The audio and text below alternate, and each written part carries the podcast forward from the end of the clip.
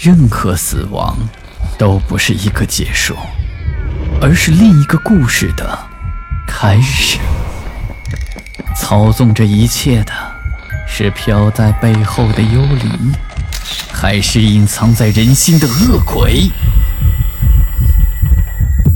欢迎来到霸天鬼话。晚上好，我是霸天。今天给大家讲一个有关民间禁忌的故事，叫做送行灯。我记得很小的时候，有一件非常诡异的事情。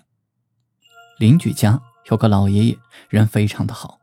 这个老爷爷的年纪也很大了，论辈分，他是邻居吴叔的叔叔。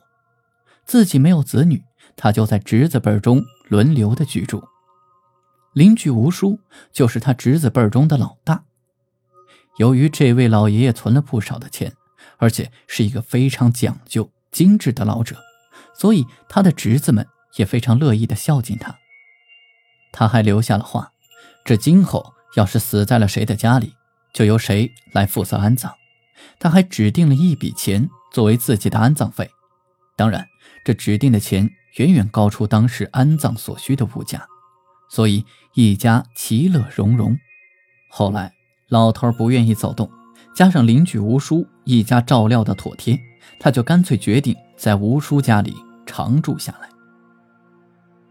生活在农村的邻里关系通常都比较亲近，不像现在的城市里，住了好几年连邻居是谁都不认识。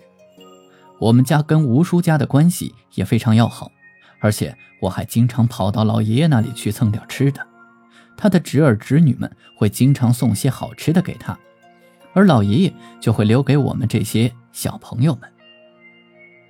我家里是两层的楼房，有一天夜里，我爸妈忽然听到这位老爷爷在门前的路上喊：“嘿，小刘家，快帮我开个灯！你们家门前这儿太黑了，什么都看不见，我这怎么走路哟？”老人家的身体一向很硬朗，每天早上还要起来打太极拳。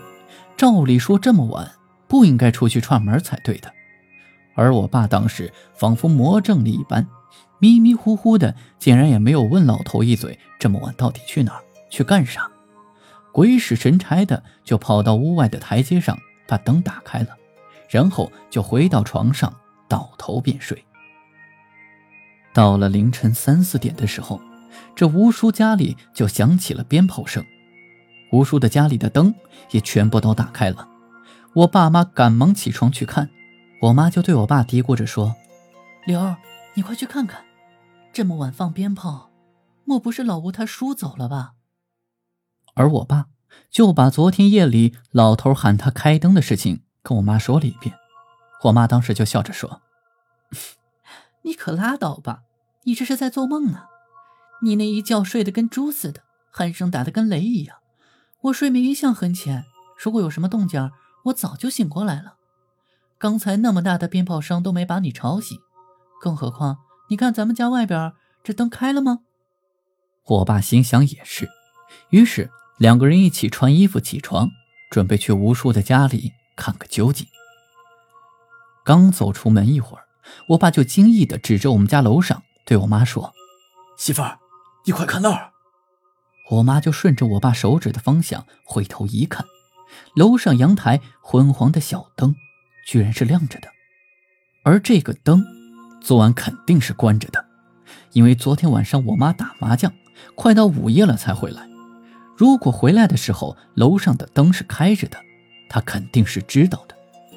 随后，我爸妈来到了吴叔家里，这才知道，原来真的是老爷爷。过世了，在农村，人死了是要做道场的。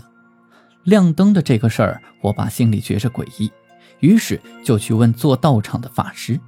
法师说：“这人要是死了，在进入阴间的时候啊，这开始往往是不适应阴间的黑暗，会要找到阳世的人开一盏灯，这个灯就叫做送行灯。”然后我爸又问他：“这种事儿是福还是祸？”这法师就说了，这是大好事儿，是大福之相，是积阴德的事情。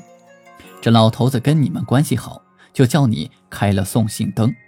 这倘若你没有帮他开灯啊，这到了阴间的时候就会看不清路。这阴间的路凶险，这鬼魂最后都不知道会走到哪里去。好了，今天的故事就讲到这里。我是孙霸天，听完故事记得点亮右下角的小红心，当然也欢迎订阅、关注、打赏，给霸天更新的动力。午夜论奇案，民间言怪谈，这里是霸天鬼话，我们下期再见。